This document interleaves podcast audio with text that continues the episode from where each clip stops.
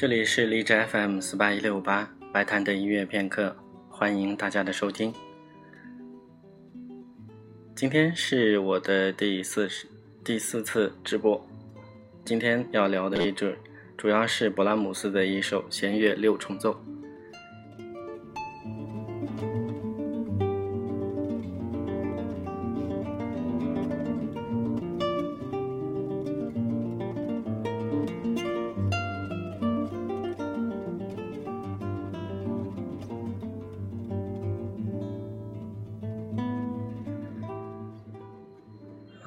歌的话，点歌要看我有没有这个音乐。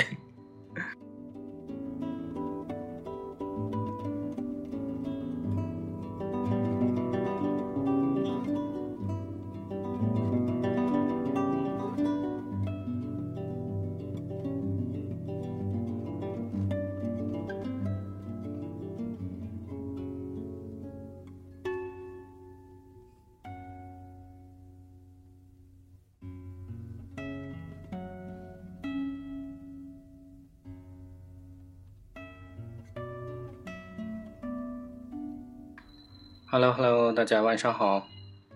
这里是荔枝 FM 四八一六八白谈的音乐片刻。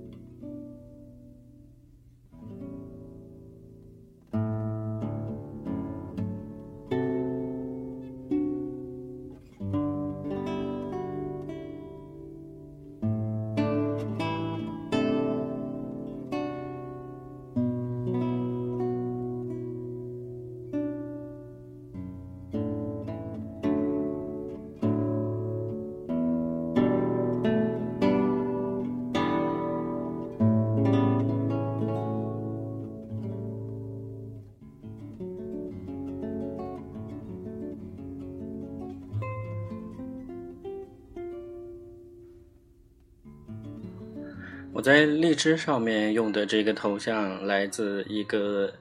比较古老的日本漫画《宠梦》，不知道有没有有没有听众看过？这个漫画大概是在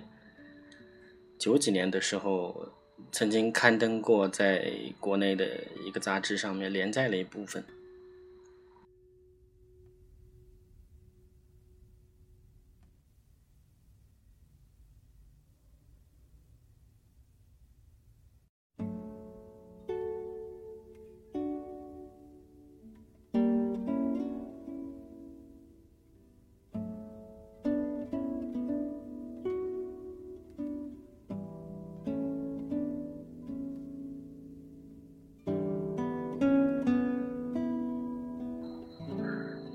啊，今天将要和大家聊一下的是勃拉姆斯的降 B 大调弦乐六重奏，是他作品的第十八号。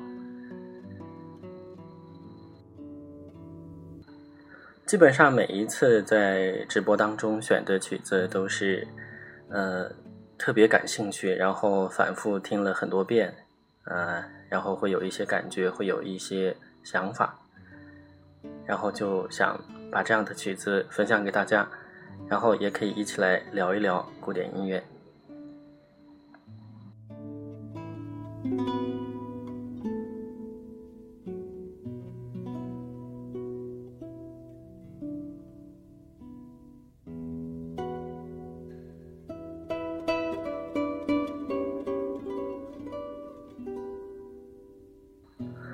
在节目的一开始，还是。呃，就这一首作品，就是勃拉姆斯的降 B 大调弦乐四重奏啊，弦乐六重奏。呃，先来念一段书上的文章，跟理解这部作品有一定的关系。在室内乐当中，四重奏与六重奏的差别远远大于两者的相同之处。弦乐四重奏的四个声部对音乐之间的对话和声。以及肌理等等统一性都是至关重要的。相比之下，六重奏乃至七重奏、八重奏则激发着一种悠闲轻松的感觉。没有一件乐器像在四重奏那里受到约束，他们有足够的时间去修饰自我，奏出悦耳的旋律。这就是为什么18世纪的音乐家喜欢用较大规模的室内乐团去演奏西游曲、小夜曲、舞曲等娱乐题材的原因。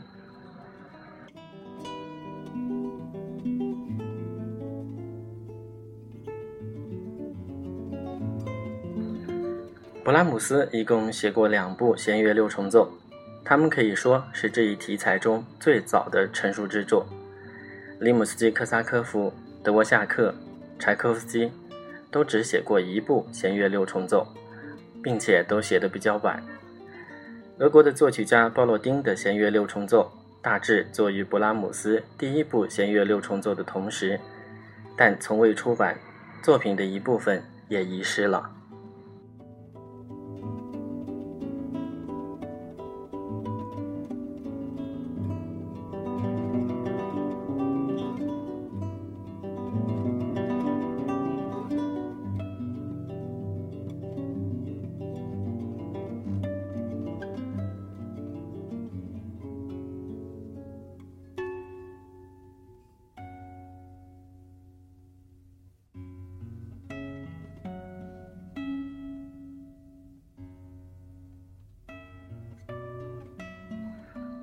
们这里说的弦乐六重奏的话，它相当于是两个三重奏，就是有小提琴、中提琴还有大提琴。如果是五重奏的话，它会有贝蒂音大提琴。当然，这里说的都是弦乐的，像莫扎特和贝多芬，他都写过管乐的啊，特别是木管组的，所以他们的乐器的构成就会有很大的不同了。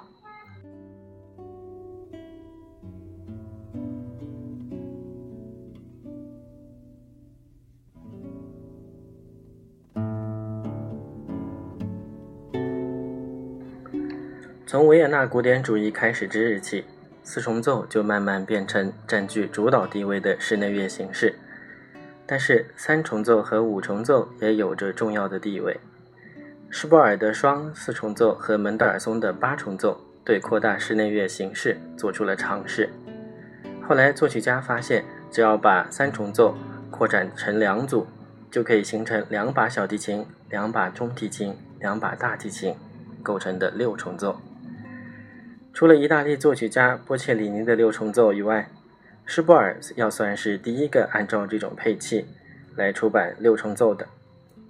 1855年，勃拉姆斯就开始构思他的 G 大调六重奏。施波尔的那部作品肯定提供了某种刺激，因为这部作品在舒曼的艺术圈子里很受欢迎。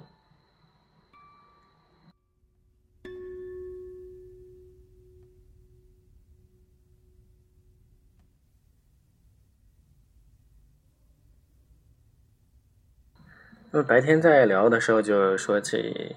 呃勃拉姆斯、还有克拉拉以及舒曼他们的一些八卦。基本上，这三个人的名字始终都是联系在一起的。因为实际上把勃拉姆斯推向大众的人就是舒曼。舒曼是最早发现勃拉姆斯天才的一位。他专门在他所办的杂志上面写了一篇文章，叫做《新的道路》。这篇文章说的就是勃拉姆斯。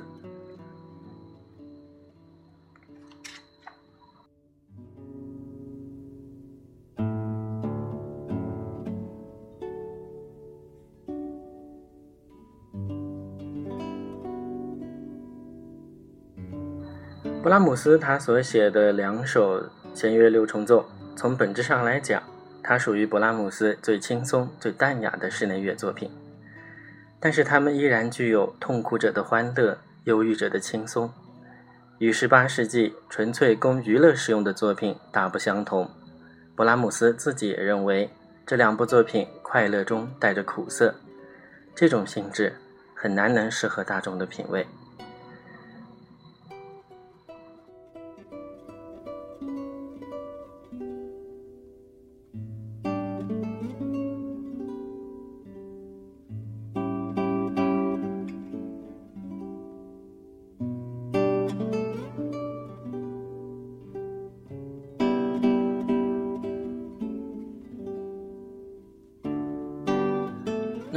节目的一开始说了一下这一首弦乐六重奏，它在勃拉姆斯的作品当中是排它的编号是第十八号。啊，我记得陈丹青在他的书里面就写，就很多，呃，后来有很高艺术成就的大师，不管是书画还是其他方面的，实际上在他们的早期，在他们的青少年时期就已经表现出来了，就是他的这个艺术成就。勃拉姆斯的这一首降 B 大调弦乐六重奏也是这样一个例子。呃，在之前的节目当中曾经介绍过他的第一钢琴协奏曲，也是属于比较靠前的作品。但是去听那首作品的话，就会发现，啊，实际上勃拉姆斯在他的青年时期就已经具备了成为大师的这样一个品质。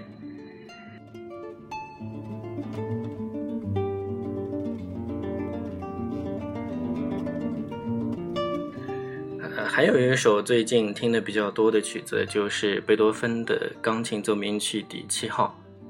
这首曲子相对来说没有他后面的第八号那么出名，因为第八号就是大家非常熟悉的悲怆奏鸣曲。但是第七号最近听下来就发现啊，它它当中的那个慢乐章很有一点后来的他的这个锤子键琴奏鸣曲它的那种感觉，所以我也是在。感慨就是，很多时候一些书里面给人的感觉就是布拉呃，像贝多芬，他是后期慢慢的才摆脱了古典主义对他的影响，但实际上在他比较早的作品里也已经体现出了这样的一个特质。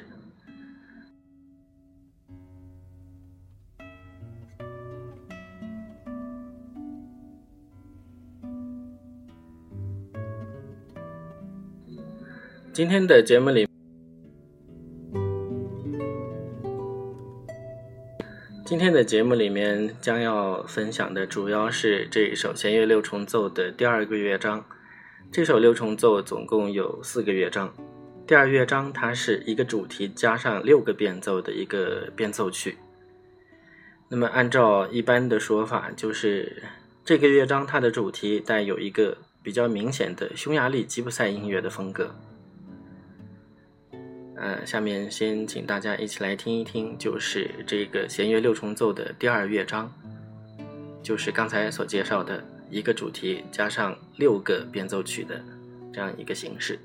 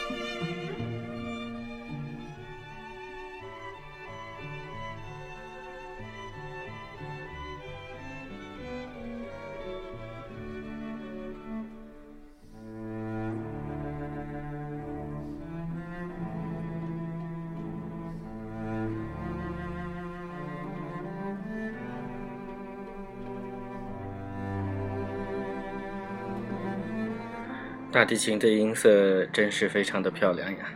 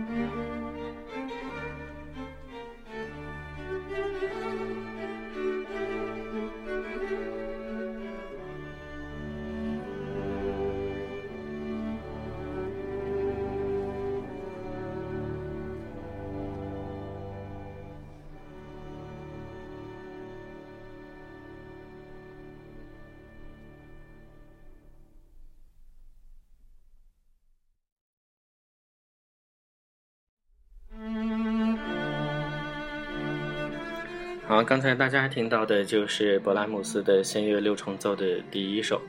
作品，第十八号。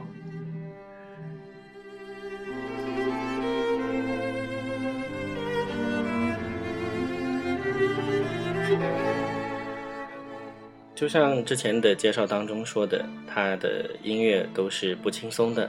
快乐里面常常带着苦涩。记得我在刚刚开始接触古典音乐的时候，也不是特别习惯勃拉姆斯的音乐。我觉得当时能够接受的，就他写的匈牙利舞曲啊，还有摇篮曲啊这些。就是大家非常熟悉的那首摇篮曲，实际上就是勃拉姆斯写的。当当当当当当当，这首就是勃拉姆斯所写的一首歌曲。啊，当时觉得他的大作品都不是很能接受。呃，听着觉得特别闷，因为勃拉姆斯给人的一个感觉就是，他的旋律经常写的，第一是特别长，第二是他的这个，呃，音乐，他的旋律听起来特别的晦涩，就是你觉得它往下面好像是要落在这个音上，然后结果他又转到其他地方了，就好像一个人说话说的不太干干脆一样的，他有点欲言又止。经常会有这样的感觉。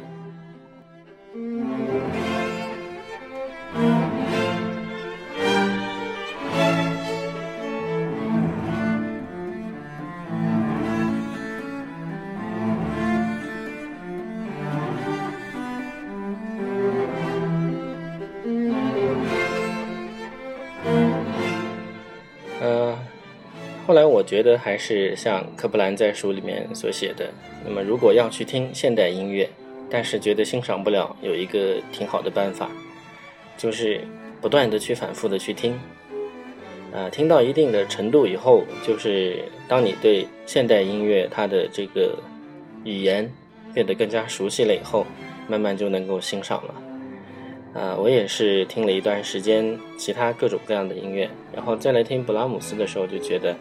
确实，他的音乐非常的宏大，啊，经常会给人有一种英雄气质或者是史诗般的这样一个感觉。呃，包括就像今天所播放的这个弦乐六重奏的第二乐章，也是类似这样的一个音乐。就虽然说他的，呃，他的音乐里面这个算轻松的，但是我们来听这个旋律，特别是开始的第一主题，还是会觉得。呃，他有一种能够听出音乐当中的一一种挣扎吧，然后一种呃慢慢的沉重的向上的这样一个感觉。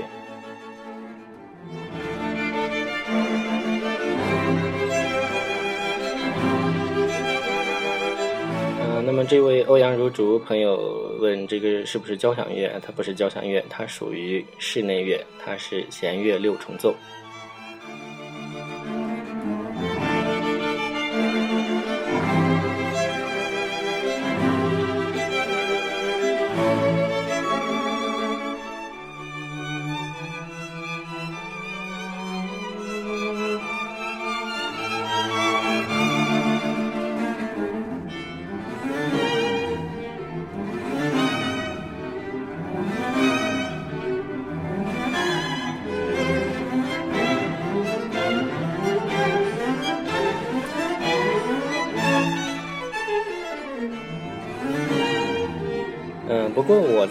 第一次听到就是勃拉姆斯的这一首弦乐六重奏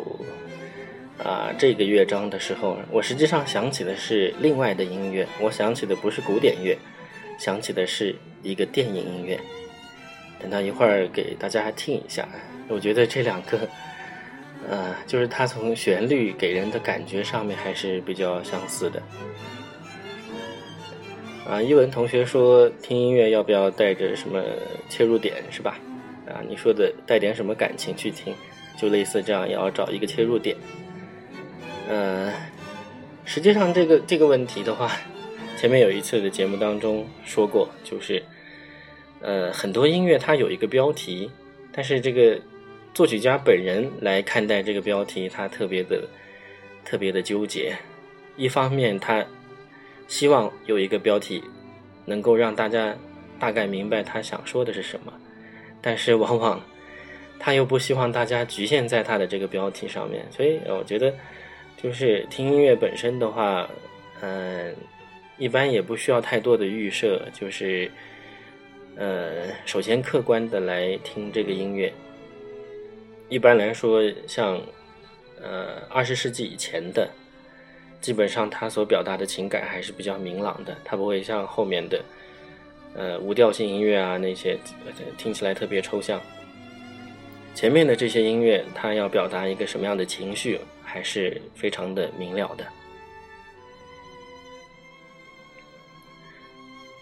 好，下面呃就差一个电影的音乐，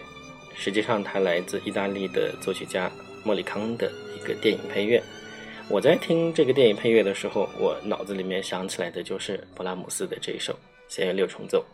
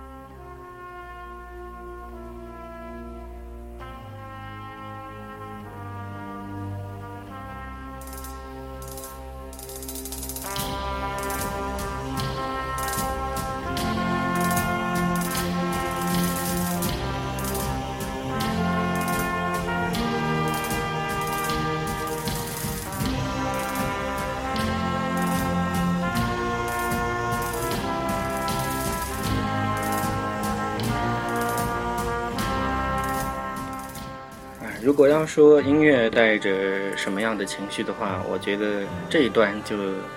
特别给人一种悲壮的感觉。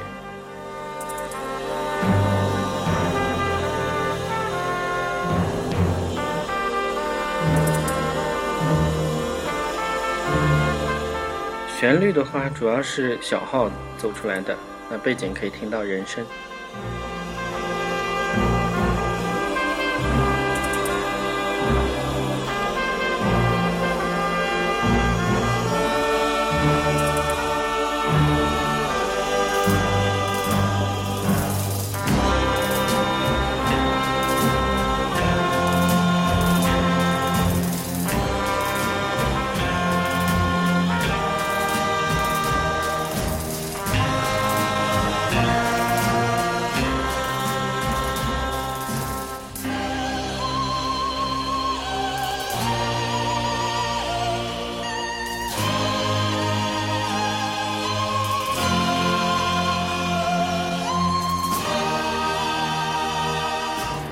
这一段会有点那个八十年代版《射雕英雄传》那个铁血丹心的那种感觉。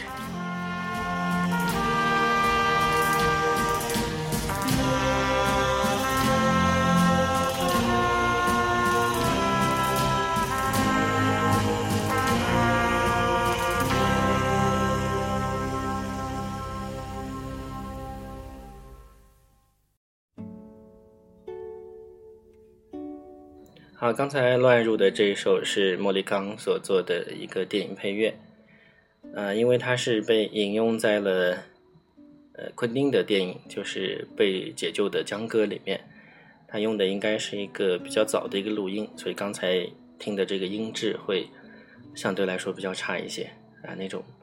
比较古老的沙沙声也出来了。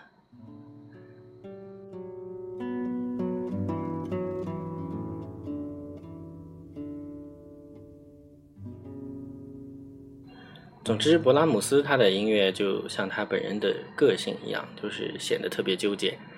啊，当然，这个带来的一个优点就是勃拉姆斯的音乐比较纠结，所以有的时候也会显得比较的有余味啊，比较的 值得反复的去听，反复的去体会当中的那种情绪。呃，同样还是在科普兰的《呃如何听懂音乐》这本书里面写的。就为什么大家会有这样的一个看法？就是作为作曲家来说，贝多芬要比柴可夫斯基要更加的伟大一些。啊，那么他的理由是，呃，柴可夫斯基的音乐也是很好的音乐，但是每次我们来听他的时候，都会觉得他讲的是同一个东西。但是像贝多芬，包括像布拉姆斯，包括像莫扎特，他们的音乐。则是你反复的听，每次可能会有，呃，不一样的、有更新的这样一些认识，有这样一些体会。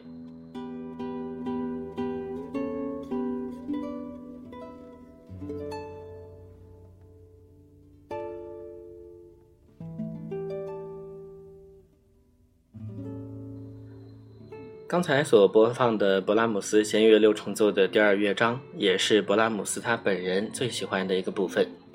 因为这个乐章，勃拉姆斯曾经把它改编成了钢琴独奏曲。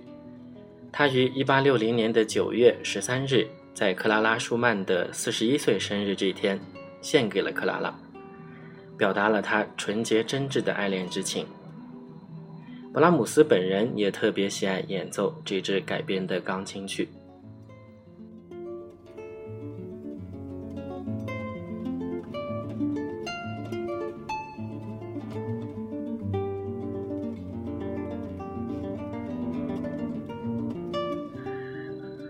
刚才在讲他们三个人的八卦的时候，说到了一下，就是勃拉姆斯他的推荐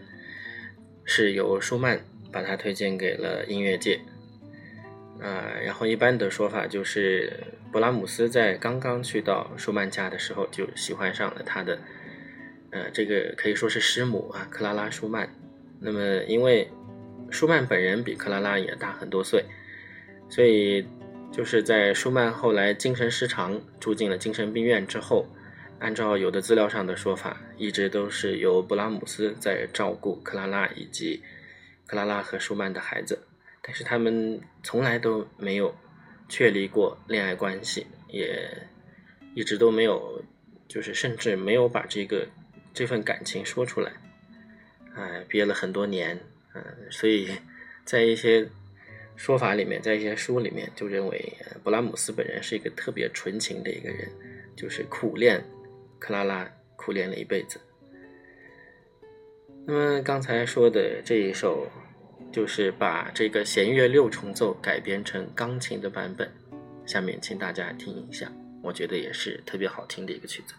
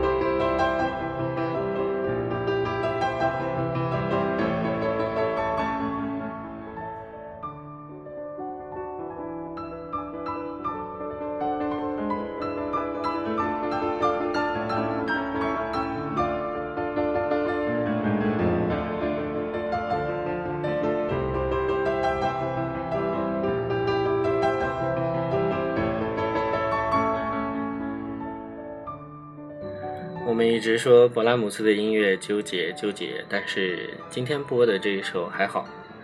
应该算是他的音乐里面呃比较容易接受的了。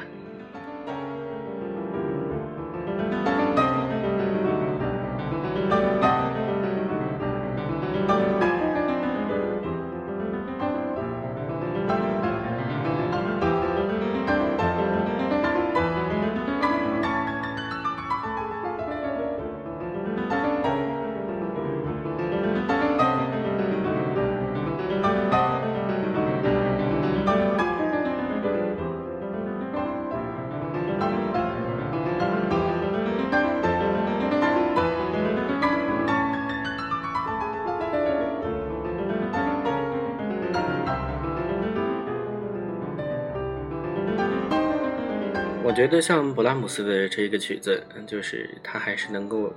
让人感觉到，就像是一直有一股力量在续集这样的一个感觉。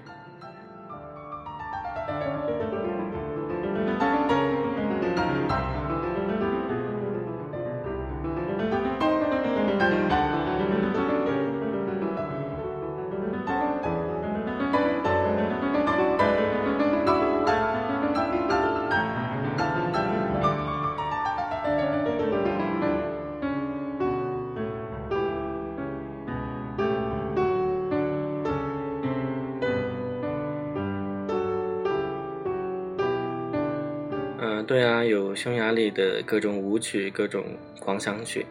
呃，李斯特和勃拉姆斯都写了很多。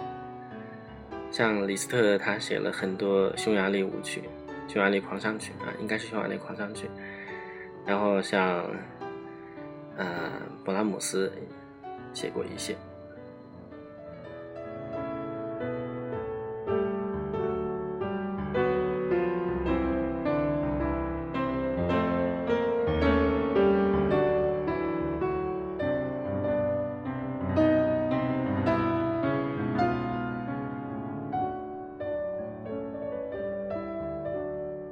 确实，东欧的音乐还是非常有特点的。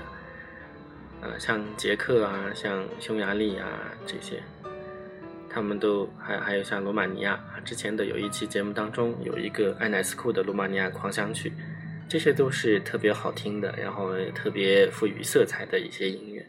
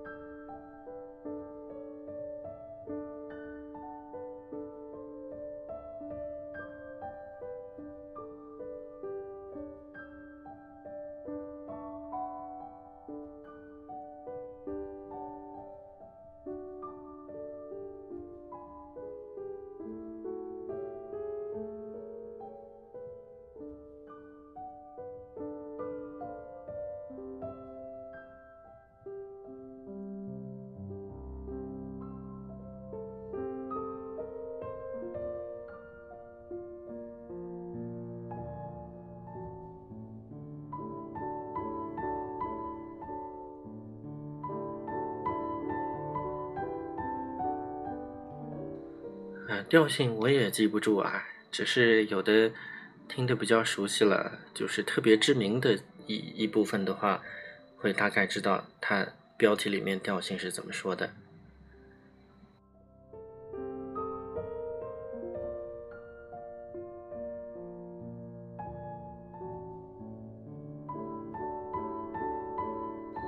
啊，和尚提供了一个特别好的办法，记编号，就他这。这组曲子里面，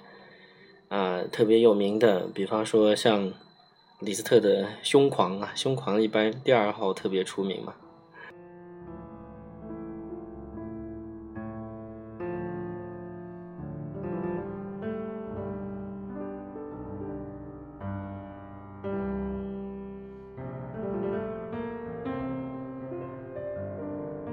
我发现就是一般跟学乐器的人聊，他们都是不记是不记编号的，都是记调的。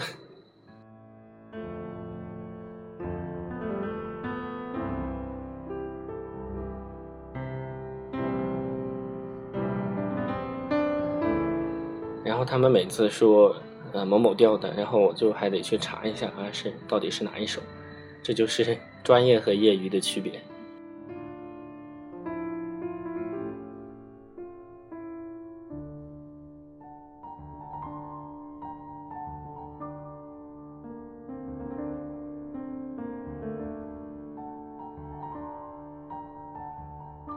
对了，说起这个来，之前在网上看了一则，就是说，呃，希特勒他的音乐的素养是很高的。有一次，有一个钢琴家为他演奏的时候，然后希特勒就问他要弹什么曲子，嗯，他说弹谁谁谁的，好像是贝多芬的。然后希特勒就问他，嗯，哪一首？他就说了个作品编号，他说是第几号，然后。希特勒又问他，是具体是第几首？然后他当时就惊呆了。他说，就很少有人会知道，这个作品编号下面实际上是有两首还是有三首奏鸣曲。就希特勒他很清楚，一听他就知道说的是哪一组曲子。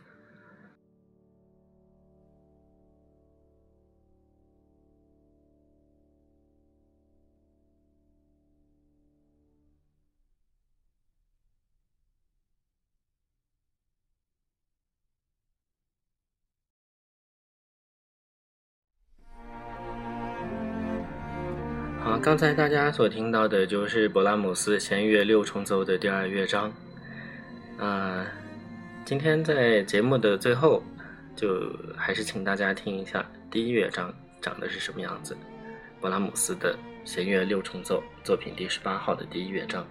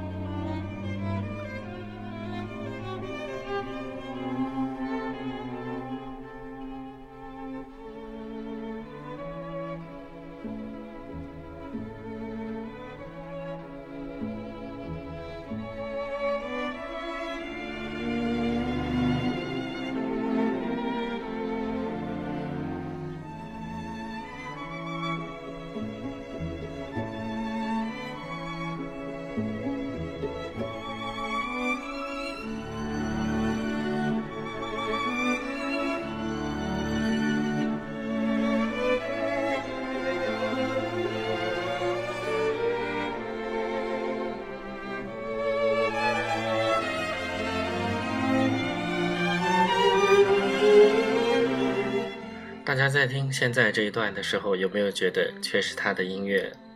听起来特别的纠结？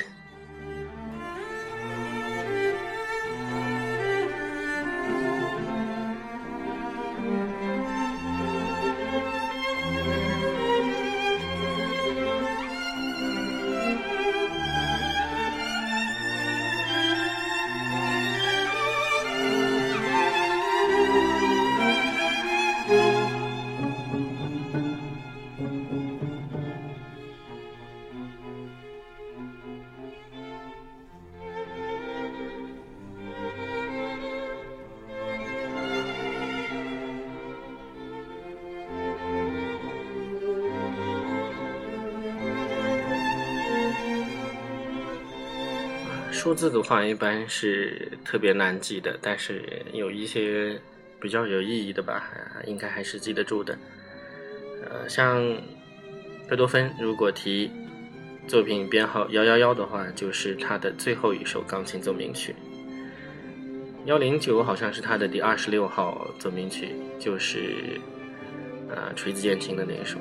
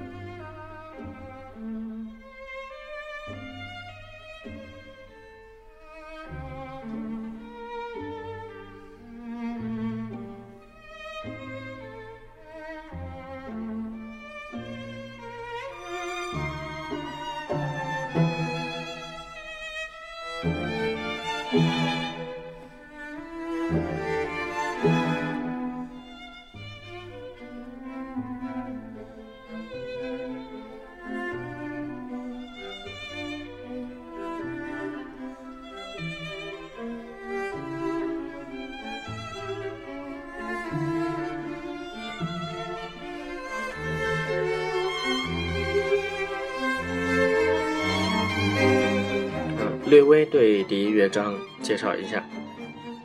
第一乐章采用的是奏鸣曲形式，规模特别宏大，宽大的拱门式和声结构形成了格外轻松的音响。同作品第三十六号的第二首弦乐六重奏不一样，在这里勃拉姆斯不是将相同的乐器作为一个整体来使用，而是将它们分为高低两个音组，从而形成丰富多彩。音响特别厚实的结构，几近交响乐的构思和规模。它还让弦乐器在低音区发出丰满的天鹅绒般的声音，使人想起巴赫《勃兰登堡协奏曲》第三部的第一乐章。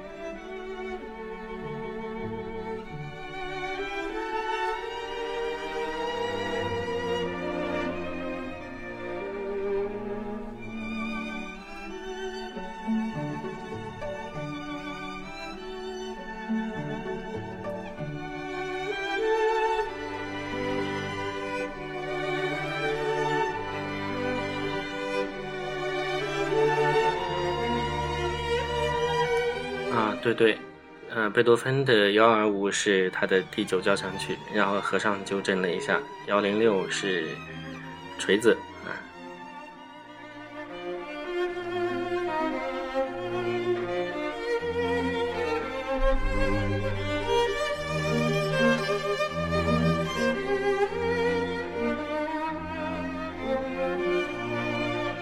所以，古典音乐的这些外号听起来就像是黑话一样的。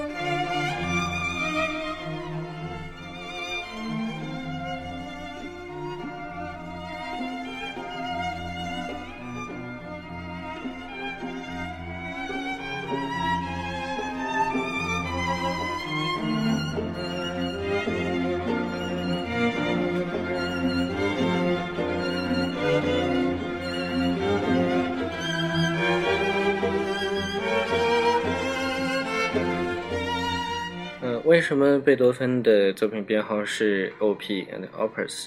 然后莫扎特是 K？因为莫扎特他现在通行的作品编号一般是由音乐学家科舍尔编的，那么这个 K 就是科舍尔的姓名的缩写。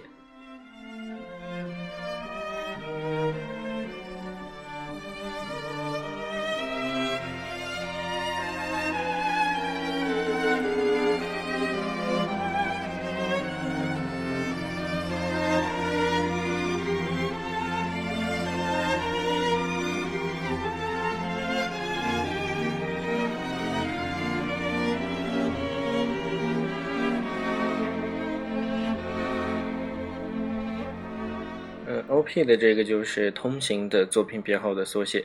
像海顿、巴赫、舒伯特还有莫扎特，他们就是很多时候通行的是，呃，就是由某一个音乐学家，呃来编的，像科舍尔就是这样一个例子。巴赫的他的，呃，他的那个作品编号，它是巴赫作品这样一个德语的一个缩写。嗯，O.P. 它是 O.P.U.S. 它的缩写。